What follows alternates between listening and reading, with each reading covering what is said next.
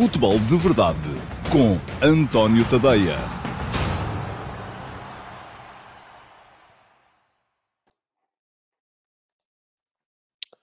Ora então, olá, muito bom dia a todos e sejam muito bem-vindos à edição de terça-feira, dia 8 de fevereiro de 2022 do Futebol de Verdade. Hoje, para olhar para aquilo que foi ontem o Tondela-Benfica, um jogo que o Benfica venceu por eh, três bolas a uma em Tondela, com alguma facilidade, mais facilidade do que muitos com certeza esperariam, porque o Tondela até tem sido uma equipa que tem feito um campeonato razoável e o Benfica estava num momento e continua a estar, muito provavelmente, num momento de grandes dúvidas relativamente àquilo que é o seu presente e que é o seu futuro mais próximo. Mas já vou chegar a esse jogo, tentar explicar aqui uh, as razões pelas quais o Benfica se impôs com naturalidade e com uh, simplicidade no jogo de ontem. Hoje de manhã, no último passe, já escrevi um bocadinho sobre as razões um, ehm, que eu acho que não foram tão importantes assim uh, para a vitória do Benfica ontem em Tondela. E elas são um, ehm, aquelas de que muita gente mais tem falado.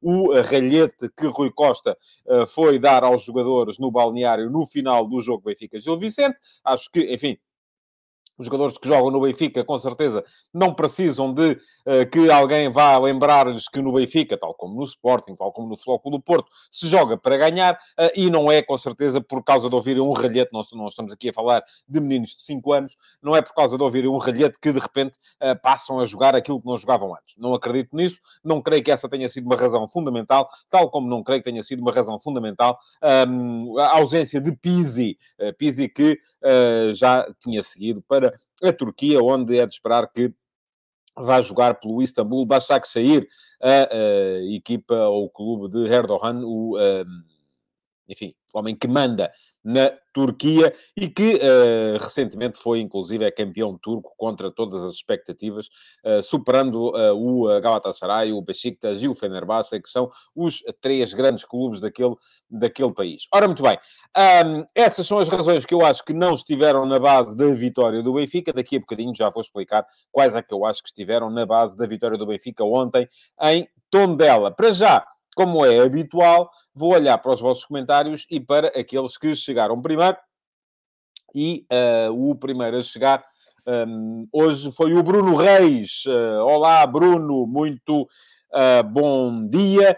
o Bruno Reis comentou, eram, uh, deixa cá ver, 11h49.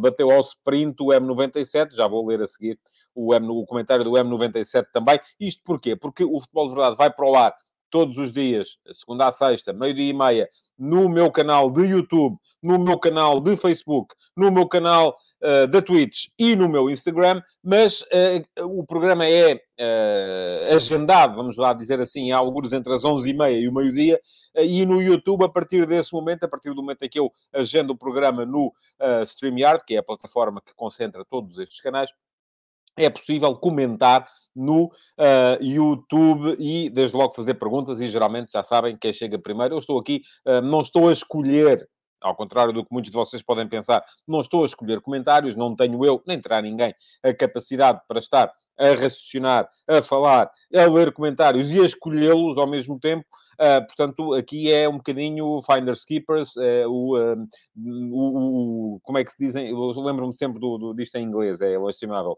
O The Early Bird Gets the Worm, portanto, enfim, uh, quem madruga, há de haver uma tradução em português, se alguém se lembrar, diga-me se faz favor. Mas o primeiro, então, hoje foi do Bruno Reis, que me diz, na sua opinião, faz sentido continuar a existir no Diogo Gonçalves como extremo? Parece medíocre nessa posição. O Raja é assim, o Raja será o Radonich? Deve ser. é assim tão inferior? cumprimentos. Ora bem, eu acho que o Diogo Gonçalves tem tudo para ser melhor lateral do que extremo. E uh, não vou dizer medíocre, uh, não creio que seja medíocre como extremo, mas não é um extremo de qualidade, ou da qualidade, acho eu, uh, posso vir a ser, a enganar-me no futuro. Não parece ser um jogador da qualidade que o Benfica precisa para aquela posição. e ehm, olho muito mais para o Diogo Gonçalves como lateral, e pode ser um bom lateral, porque tem capacidade de chegada, tem capacidade defensiva uh, e já sabe que um lateral aqui acrescenta sempre do ponto de vista ofensivo, quando consegue, como extremo, uh, a única coisa que ele pode acrescentar é do ponto de vista defensivo, é ter alguém que defenda melhor mais à frente. E o Benfica, neste momento, não é disso, do meu ponto de vista, que mais precisa. Portanto, tendo a concordar com o Bruno, acho que O Diogo Gonçalves será sempre muito melhor lateral do que extremo, uh, mas uh, aparentemente não é essa a ideia do uh, Nelson Veríssimo, que o tem feito jogar muitas vezes como extremo. Ontem não foi titular, porque já havia Rafa e havia Everton, e os dois jogadores que atuaram nos corredores ofensivos do Benfica foram Rafa e Everton, muito melhor o Everton do que o Rafa, por sinal. porque também acho isso, que o Rafa, quanto mais próximo fica da linha lateral, menos influente se torna no jogo da equipa menos desequilibrador se torna. E aqui podemos dizer acerca do Rafa o mesmo que dizemos acerca do Diogo Gonçalves. Ah, mas a formação dele foi como extremo, portanto, uh, até o Pizzi, a formação dele foi como extremo. Uh, portanto, têm que ser bons. Não, não têm. Os jogadores evoluem, os jogadores mudam com o tempo, as suas características vão sendo adaptáveis. E hoje em dia, eu acho que, sobretudo numa equipa como o Benfica, o Diogo Gonçalves será sempre mais importante como lateral, defesa lateral, do que como extremo. Agora, enfim, se for jogar para o tom dela, se calhar é mais importante como extremo do que como defesa lateral. Uh, tem tudo muito a ver com aquilo que é o enquadramento. Ora, o M97 foi o uh, segundo e pergunta-me: acha que na próxima época o Benfica devia contratar um treinador estrangeiro? Não vejo nenhum português que dê conta do recado. O italiano do Shakhtar, que treinou o Sassuolo, seria excelente opção. Também gosto do De Zerbi. enfim, eu, aqui a questão que eu coloco é, eu não coloco tanta questão entre portugueses e estrangeiros. Eu acho que a competência, diz-me aqui o M97, que não vê nenhum português que dê conta do recado. Eu sou capaz de ver alguns.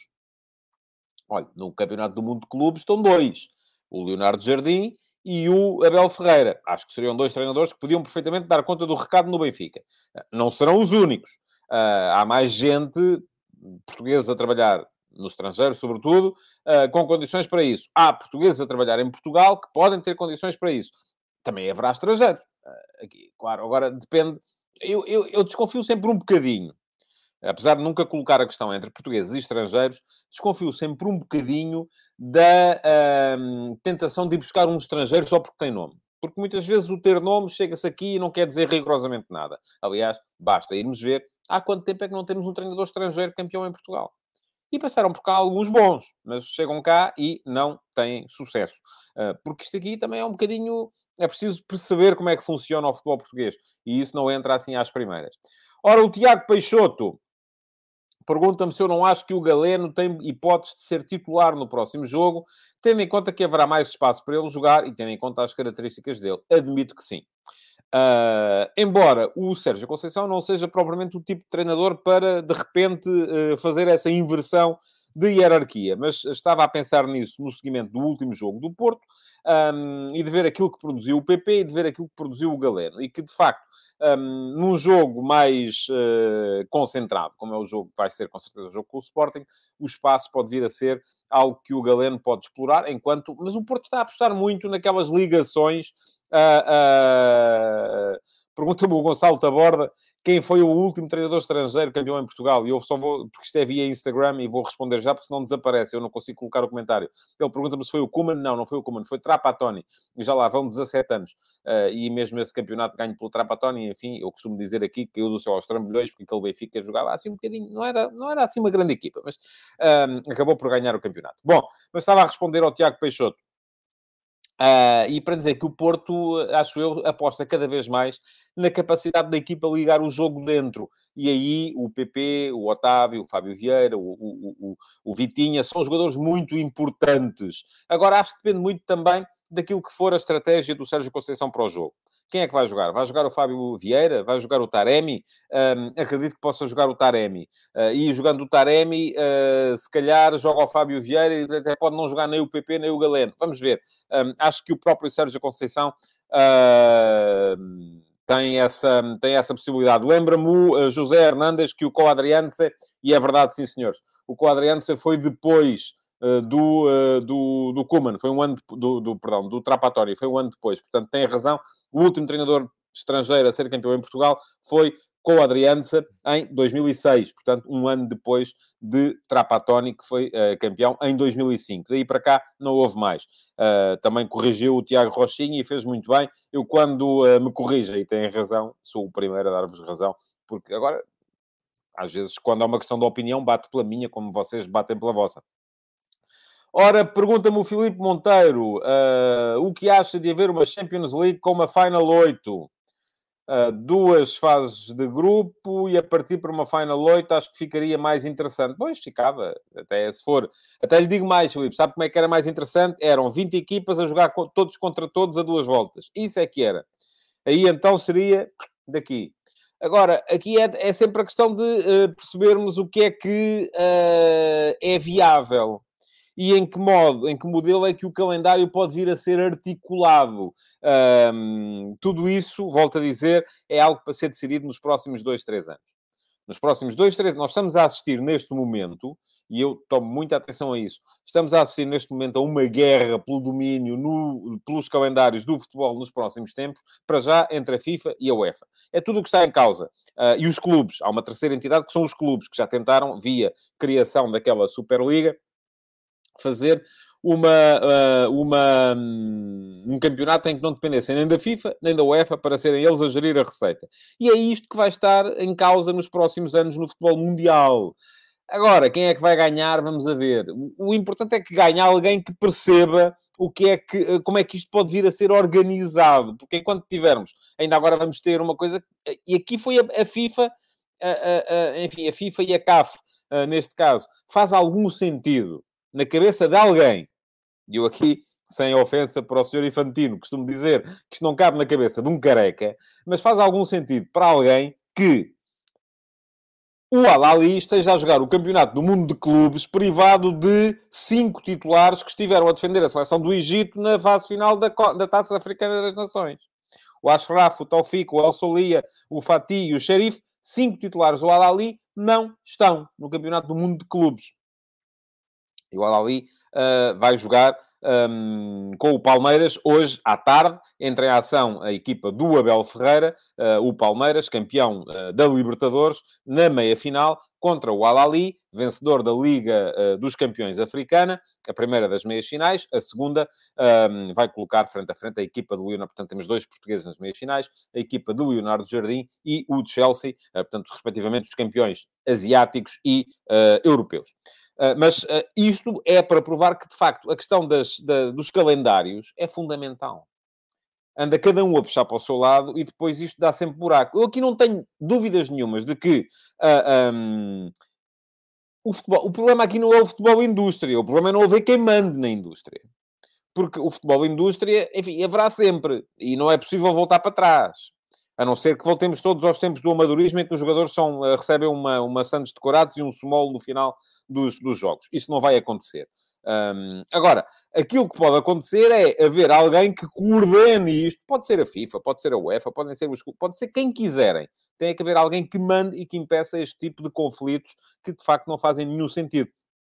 Campeonato do Mundo de Clubes, Taça da África das Nações, uh, calendários interceptados e o Al-Ali, campeão africano, não pode ter na fase final do Campeonato do Mundo de Clubes, a não ser que hoje ganhe o Palmeiras sem estes cinco titulares e chegue à final, aí aparentemente já poderão jogar estes cinco jogadores, eh, não pode ter cinco jogadores titulares que estavam na seleção do seu país, o Egito, a defender o seu país numa competição organizada pela eh, Confederação Africana de Futebol. Faz zero sentido. Portanto, é isto é que eu acho que é importante acabar. O último comentário dos que vou ler, uh, que chegaram antes da ordem do dia. Uh, o Vasco Batista fala-me aqui muito do jogo do Benfica, eu já lá vou daqui a bocado.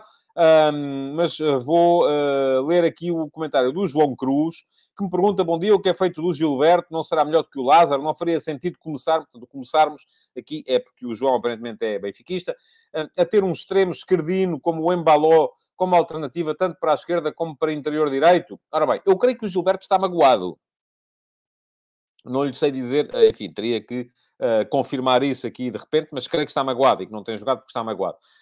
Um, Lázaro é um jogador que dá à equipa, do ponto de vista ofensivo, até dá à equipa um bom apoio, acho eu. Uh, defensivamente é, uh, também do meu ponto de vista, o mais fraco de todos os defesas direitos do Benfica, e são muitos. Um, quanto a Embaló, enfim, eu acho que faz sempre sentido dar espaço aos miúdos da equipa B na equipa principal e perceber como é que eles rendem lá em cima. Também sou o dos primeiros a chegar aqui a dizer, vamos lá, com calma, porque uma coisa é jogar bem na equipa B, outra coisa é conseguir render na equipa A. Mais, há jogadores nas equipas B não mostram nada e chegam à equipa A num outro ambiente, dão craques. Há outros que na equipa B parece que são os melhores jogadores do mundo e chegam à equipa A, atemorizam-se e acabam por não render. Portanto, aqui só há uma maneira de perceber, é experimentar. Portanto, se o João Cruz pergunta se não faz sentido começar a ter um extremo esquerdino um, como o Embaló, uh, eu acho que sim. Acho que faz sentido testar. Agora, se de repente é o Maro Embaló que vai resolver os problemas do Benfica, também não creio. Mas vamos ver. É testar e perceber o que é que vai acontecer ali. Muito bem. Um, vamos uh, começar com os temas do dia de hoje. Uh, e teve graça aqui agora o... Quem é que me diz? De repente desapareceu o comentário. Uh, alguém que me dizia aqui que eu, sou eu é que sou magoado com o Gilberto, que parecia uma coisa e afinal é outra, mas de repente... Ah, foi aqui o Pedro Esteves que me diz eu é que estou magoado com o Gilberto, que parecia uma coisa e é outra. Uh, e o Warley Novaes, temos malta do Brasil aqui a assistir à Avanti Palestra. Palestra, ou Palestra Itália, ou Palmeiras, clube dos italianos de São Paulo, uh, que, uh, comandado pelo Abel Ferreira, tem sido, tem dado cartas, uh, sobretudo na América do Sul. Vamos ver como é que vai correr este ano o Mundial. No ano passado, aquilo que eu vi do Palmeiras na fase final do Mundial de Clubes foi uma equipa muito cansada, muito fatigada, que terá tido a ver com a sobrecarga competitiva a que tinha estado sujeita porque foi o ano da pandemia, 2020, e é preciso não esquecer outro aspecto, é que este Campeonato do Mundo de Clubes geralmente joga-se no fim da época uh, sul-americana. Este ano vai jogar-se no início da época sul-americana. Portanto, também isto aqui vai trazer uma certa. Hum, enfim, temos aqui algum, algumas questões, uh, nomeadamente ao nível da preparação, que é preciso uh, ter, ter em conta. Vamos lá. Temos o dia. Benfica. Benfica ganhou ontem, ganhou em Tondela 3 a 1. Eu já disse aqui no início e escrevi hoje de manhã. Quem quiser ler, está a passar aqui em rodapé. Para quem me vê no uh, YouTube, no Facebook e na Twitch, tadeia.substack.com, para quem me está a ver via Instagram, que não tem direito a rodapés. Um, já escrevi sobre as razões que eu acho que não estiveram na base da vitória do Benfica de ontem. Agora, vou dizer-vos o que é que eu acho que esteve na base da vitória do Benfica de ontem. O, uh, ao Paulo Neves, eu vou abrir aqui uma exceção, porque já vi que me fez esta pergunta ontem, não foi dos mais rápidos, você insiste em vir via Facebook, se vier via YouTube chega mais depressa, uh, e que me pergunte, mas vou abrir a exceção porque está cá sempre. e, que, e já disse ontem que você é a minha consciência. Por onde anda João Mário? Se ele fez bem aí para o Benfica, já me tinha perguntado ontem, é que se deve o ocaso do, do João Mário. Eu não acho que haja um ocaso do João Mário. O João Mário ontem não jogou porque estava uh, uh, uh, com, com Covid. Portanto, a partir daí não podia jogar. Mas não acho nada que exista um ocaso do João Mário no, no Benfica. Uh, aquilo que eu acho é que uh, o próprio Benfica está à procura de novas formas de jogar. E pergunta-me ele se ele fez bem, pergunta-me o Paulo se o João Mário fez bem para o Benfica. Isso o João Mário é que tem que saber. Provavelmente, e de acordo com, e o Paulo, eu julgo, creio que é sportinguista, de acordo com aquilo que se tem dito de Alvalade, o João Mário, se estivesse em Alvalade, não era para jogar sequer. Portanto, sendo assim, fez bem, não é? Uh, eu acho que o João Mário teria feito falta ao Sporting em alguns jogos este ano. Uh, mas, por outro lado, se lá estivesse o João Mário, não havia explosão de Mateus Nunes. Uh, e seria ainda mais difícil do que está a ser para o Daniel Bragança jogar. Aqui é sempre uma questão de política. Os jogadores não são nem providenciais, não resolvem tudo sozinhos, nem de repente deixam de ser e passam a ser lixo. Uh, e diz, o, diz o, o, o Ruben Lima que o João Mário é simples, não é jogador para o Benfica, na opinião do Ruben Lima, que também deixa aqui uma informação e eu vou responsabilizá-lo, Ruben, que o Jesus pode ser o treinador do Porto na próxima época. Vou dizer assim: já houve altura em que eu achava que sim, já houve altura em que eu achava que não. Neste momento estou no NIM. E estou no NIM porquê? Porque eu acho muito provável, uh, acho quase uh, inevitável, que o Sérgio Conceição siga o caminho dele no final desta época. E, a partir daí, abre-se ali a vaga, de facto. Agora, quem é que vai ser uh, o treinador do, uh, do Flóculo Porto na próxima época, vamos ver. Um, Pinto da Costa gosta de surpreender e gosta, sobretudo, de apostar naqueles que falharam noutros sítios, para poder vir no fim dizer, ah, eu é que sei. Portanto, uh, comigo, isto resulta. Jesus não conseguiu ser campeão no Sporting, com Bruno de Carvalho, e mais uma razão para o Jorge Nuno Pinto da Costa achar que pode conseguir isso no Futebol Clube Porto. E eu volto a dizer aquilo que sempre disse. Eu acho que Jorge Jesus é um excelente treinador. Cometeu alguns erros uh, na constituição do plantel no Benfica este ano. Deixou-se levar por alguma euforia e por... Uh, isso também é tradicional. E por... Perdão. E por alguma... Um, vontade de ter sempre mais e mais e mais e mais, isso acabou por gerar problemas, e é isso que está na base, por exemplo, da questão Pisi. Uh, mas uh, continua a ser um bom treinador, um excelente treinador de campo e um treinador que, se for suportado acima pela administração, se a administração não o deixar cair perante alguma contestação que possa aparecer de alguns jogadores, poderá sempre ter condições para uh, ter resultados. Pergunta-me o Vasco, o que é que me leva a crer que o Conceição sairá?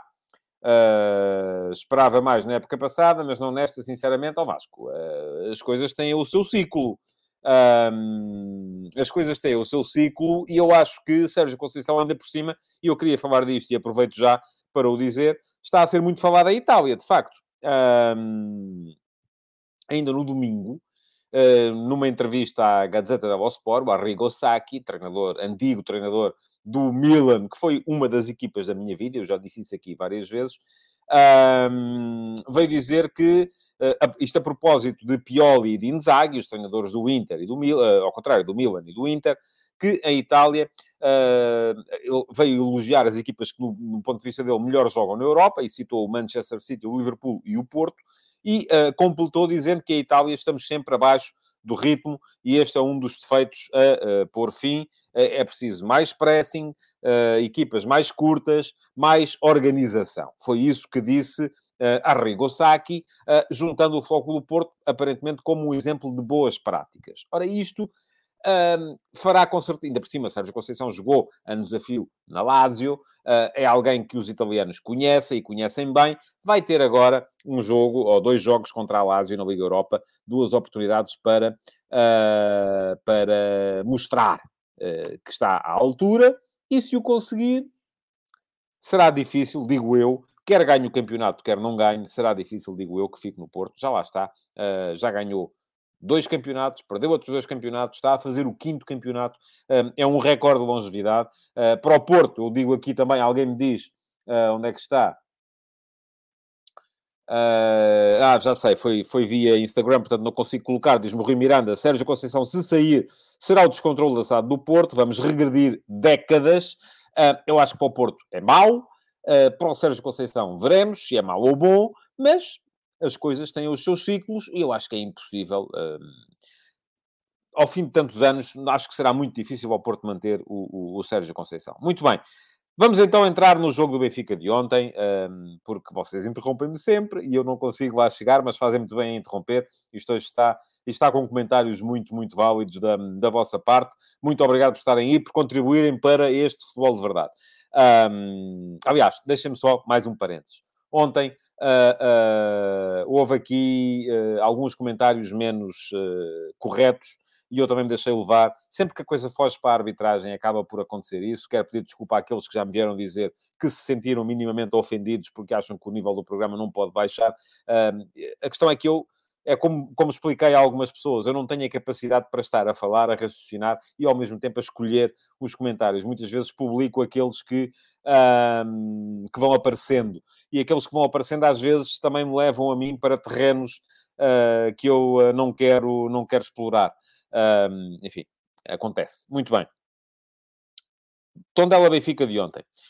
Olhando para os dois 11, uh, eu tinha alguma expectativa relativamente ao combate do meio campo. Porquê? Porque eu esperava que uh, a equipa do, uh, do Tondela aparecesse com três homens uh, no, no meio, um, estava a contar que o, o Avilés aparecesse mais por ali, um, não aconteceu, ele apareceu mais na direita. Uh, estava a contar que o Bozelli aparecesse na direita, não aconteceu, ele apareceu como segundo ponta de lança e o Tondela apareceu quase em 4-4-2, com dois médios apenas.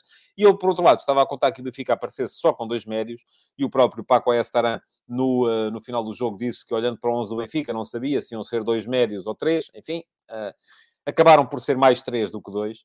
Uh, porquê? Porque havia, uh, havia o, o, o Weigl, havia o Paulo Bernardo e havia o Gonçalo Ramos, que apesar de no papel poder ser um segundo ponta de lança, foi muito mais vezes terceiro médio do que segundo ponta de lança. E, portanto, aquilo que eu antecipava, como podendo vir a ser até uma batalha de meio campo favorável ao tom dela, com três homens contra dois, uh, acabou por ser uma batalha de meio campo amplamente favorável ao Benfica, com três homens contra dois. Uh, e isto acabou por ditar ah, o sentido do jogo na, na, na primeira parte. O tom dela a insistir demasiado no jogo longo, em direção ao, ao, Daniel dos Anjos, em vez de tentar construir, então, com a tal superioridade que podia construir no espaço interior, uh, em vez de baixar o ponta, como fez, por exemplo, o Gil Vicente. O Fran Navarro, e ainda no outro dia vos falei aqui disto, no Benfica Gil Vicente, o lance do primeiro gol do Gil Vicente é o Fran Navarro que vem servir em desmarcação de apoio bem dentro do meio-campo, do seu próprio meio-campo, quase à saída da sua zona defensiva. Ora, ontem aquilo que o Tondela fez não foi nada disso, foi o contrário disso, foi manter o Daniel dos Anjos sempre projetado e jogar direto em direção ao Daniel dos Anjos, depois, na expectativa deste poder vir a ganhar no ar aos centrais do Benfica, ao Vertonghen e ao Otamendi, e poder uh, lançar a profundidade, na profundidade, um, o, o, o, sobretudo o Salvador Agra, que já se sabe que é sempre uma seta apontada a, ao espaço nas costas das defensivas adversárias. Ora, ao fazer isto, o Tondela abdicou da possibilidade de jogar, não só abdicou da possibilidade de jogar por dentro, como fez o contrário daquilo que o Arrigo Sacchi estava a dizer há bocado para as equipas italianas. O Arrigo Sacchi pedia equipas mais curtas, e quando eu digo mais curtas, não é com gente mais pequenina, é equipas com setores mais próximos, um, o que imediatamente aumenta a capacidade de ligação e diminui o espaço para o adversário jogar entre linhas. Ora, o Tondela fez o contrário disto, alongou a equipa. E ao alongar a equipa, deu o espaço interior todo e a zona entre linhas ao Benfica. E foi aí que o Benfica, foi isso que o Benfica aproveitou para jogar. E fê-lo com movimentos que eu achei interessantes. Vou dizer, achei interessantes. Na esquerda, Grimaldo sempre projetado e a dar largura. Everton a vir muito para dentro. Uh, para explorar o tal espaço entre linhas, para uh, potenciar as tais ligações interiores. Sempre que o Everton vinha para dentro, o Darwin também fugia muito para o corredor esquerdo, e é a zona em que eu acho que ele é mais forte, é a aparecer no corredor esquerdo, e sempre que o Darwin aparecia no corredor esquerdo, o Gonçalo Ramos aparecia como uh, ponta de lança ou como segundo ponta de lança. Portanto, houve ali uma série de trocas posicionais que correram muito bem um, ehm, ao Benfica, e isso também ajudou a explicar a forma como o, um, ehm, como o Benfica foi, uh, do meu ponto de vista, claramente superior ao Tondela durante a primeira parte do jogo. Marcou pelo, eh, pelo, pelo Everton, eh, uma bela combinação, em que, por acaso, aí é o Everton que aparece aberto. Um, depois o Paulo Bernardo podia ter feito 2-0, o Everton também podia ter feito 2-0 num lance que acaba na barra, faz o Darwin no 2-0 num, uh, num excelente gol. É verdade que há ali algum espaço dado pelo Tiago Almeida, lateral direito do Tondela, mas ainda assim é uma finalização extraordinária do, do Darwin, vindo da esquerda para o meio, a aplicar um remate de pé direito que mete a bola no, uh, na rede lateral, uh, do lado de dentro, bem, bem entendido. Uh, e depois, quando o Paco Ayastaran aproveitou o intervalo para, para corrigir, e corrigiu com a entrada daquele novo, novo médio, o Dávila, creio que é assim que se chama, da Almeida, perdão, da Almeida, um, é assim que se chama, quando tentou corrigir, o Benfica fez o terceiro golo pelo, pelo Gonçalo Ramos. E o Gonçalo Ramos tem isto.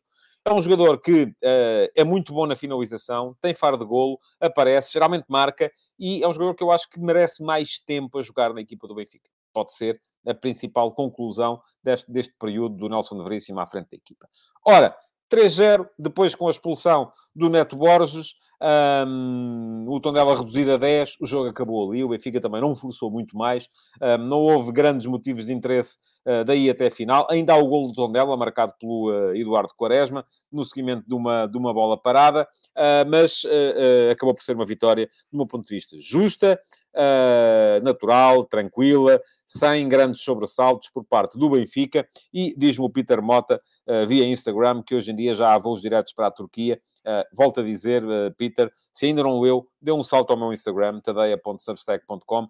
Acho que não, não foi relevante o facto uh, de o Pizzi ter ido embora. Acho que não foi relevante o facto de o Rui Costa ter ido dar um ralhete a, a, ao, ao balneário. Um, acho que admitir isso é achar que os jogadores jogam quando querem, não jogam quando não querem, ganham quando querem, não ganham quando não querem, e eu não acredito em nada disso. Aliás, basta falar com meia dúzia de jogadores, ex-profissionais, atuais profissionais, para perceber isto e mais, para perceber o que é que os jogadores ligam quando os dirigentes vão ao balneário falar.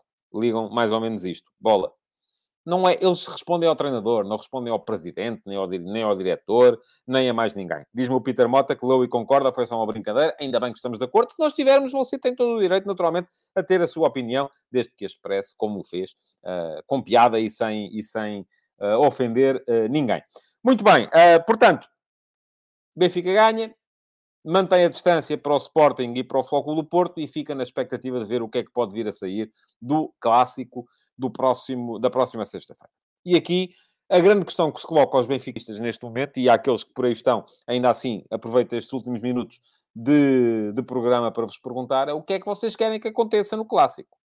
Eh, porque o Benfica está a 12 pontos do Porto, eh, numa perspectiva de empate, enfim, eh, e o Benfica ganhando ao Santa Clara, e o Santa Clara vem pelo menos com menos dois jogadores, o Lincoln e o Crisan, que foram expulsos contra o Gil Vicente, ganhando o Benfica ao Santa Clara, pode reduzir essa desvantagem para o Fogo do Porto para 10 ou até para 9 pontos.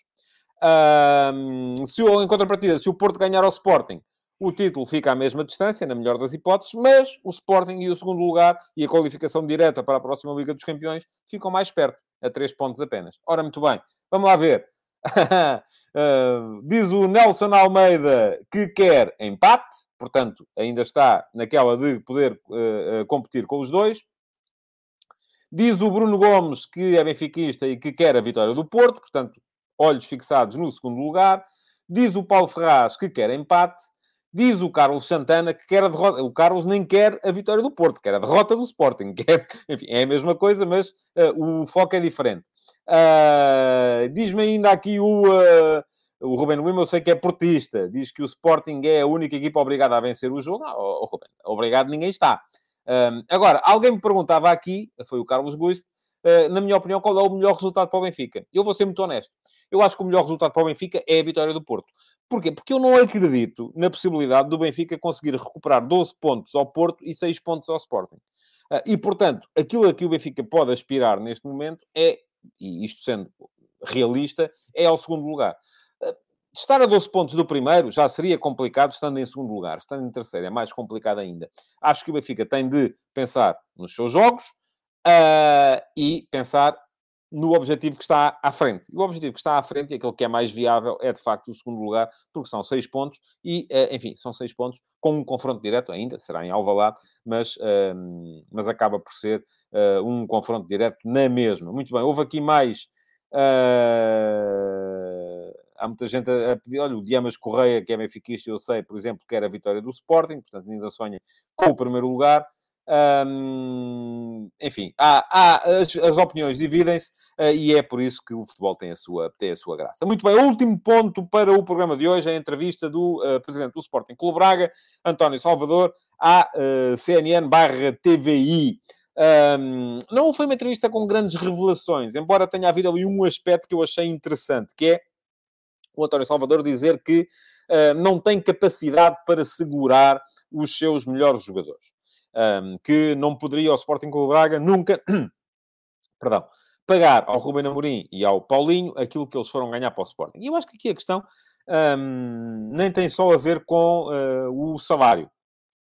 Acho que a questão aqui tem muito a ver também com uh, a ambição e com o facto do próprio Salvador dizer que, enquanto as coisas estiverem como estão, não é possível ao Sporting Clube Braga ser campeão, e esta é a frase que eu, enfim, ele não a disse assim, disse de outra maneira. O que ele disse foi que o Sporting Clube Braga será campeão, portanto, disse pela positiva, quando uh, houver uh, distribuição de uh, receita televisiva por igual entre todos os clubes, ou por igual ou, ou baseado no mérito, vamos lá, e houver direitos, centralização de direitos. Eu volto a dizer, acho que é uma medida que se impõe no futebol português e quanto mais depressa melhor, embora seja, uh, esteja consciente de que as coisas vão piorar antes de melhorarem, vão piorar sobretudo a nível de competitividade externa do nosso futebol, uh, mas o próprio facto do presidente do Sporting Clube Braga dizer isto um, ehm, e implicitamente admitir que enquanto isso não acontecer, o Sporting Clube Braga não vai ser campeão, um, o próprio facto de ele dizer isto uh, acaba por também contribuir como algum fator de desmobilização para os melhores jogadores do Sporting Clube Braga. E uh, também foi um foi, terá sido pelo dinheiro, sim, mas também por isso que uh, o Paulinho quis sair na época passada, uh, que o Ruben Amorim, quando o Sporting uh, informou que ia depositar o valor da cláusula de rescisão, quis sair também na época passada, que o Ricardo Jogaio e o Fran Sérgio, que foram os dois jogadores a que António Salvador aludiu nesta entrevista, quiseram sair esta época. Portanto, acho que foi uma frase que o António Salvador poderia ter dito de outra forma, mas está aí na base muito daquilo que é a razão pela qual os jogadores do Sporting Clube Braga, quando têm a possibilidade de dar um salto, ainda agora deu o Galeno para o Futebol Clube Porto, pensam, não pensam duas vezes. E querem ir, não querem ficar, querem ir. de resto, em relação a Carvalhal, não houve grandes novidades. Uh, disse Salvador que não está decepcionado, mas também não é momento ainda para falar de uma eventual uh, renovação. Uh, e salientou que o Carvalhal está a fazer um excelente trabalho com a formação. Eu também acho que sim, acho que está. se vai renovar ou não, veremos lá mais para o, para o final da época. Veremos se há eh, interesse e se há interesse das duas partes, porque eu creio que também o próprio Carlos Carvalhal terá com certeza a possibilidade de uh, ele próprio ir ganhar muito mais dinheiro e, uh, em vez de ficar à espera da centralização dos direitos, tentar ganhar títulos noutros sítios. Vamos ver se vai ser assim ou não. Para já, aquilo que tenho para vos dizer é muito obrigado por terem estado aí desse lado a assistir a mais uma edição do Futebol de Verdade. Um, Pedir-vos que continuem a comentá-la, que deixem o vosso like e que a partilhem. Aliás, deixa-me fazer-vos aqui desde já um pedido. Aqueles de vocês que estão aí uh, e que são uh, subscritores do meu Substack, partilhem os conteúdos nas vossas redes sociais. Uh, não são as minhas publicações, são os próprios conteúdos. Aquilo lá, quando vocês recebem, tem lá a possibilidade de fazer a partilha. Temos que fazer esta comunidade crescer. Uh, quanto mais não seja, olhem, para eu poder ter alguém a ler os comentários e não uh, vos violentar com alguns comentários uh, mais ofensivos que aparecem e que às vezes entram porque são os que estão a seguir e não há capacidade para estar a, a, escolher à medida que vou estando a fazer o, o, programa. Muito obrigado então por terem estado aí desse lado. Partilhem o Futebol de Verdade, deixem o vosso like, continuem a comentar e até amanhã para mais uma edição do Futebol de Verdade. Futebol de Verdade, em direto de segunda a sexta-feira, às 12h30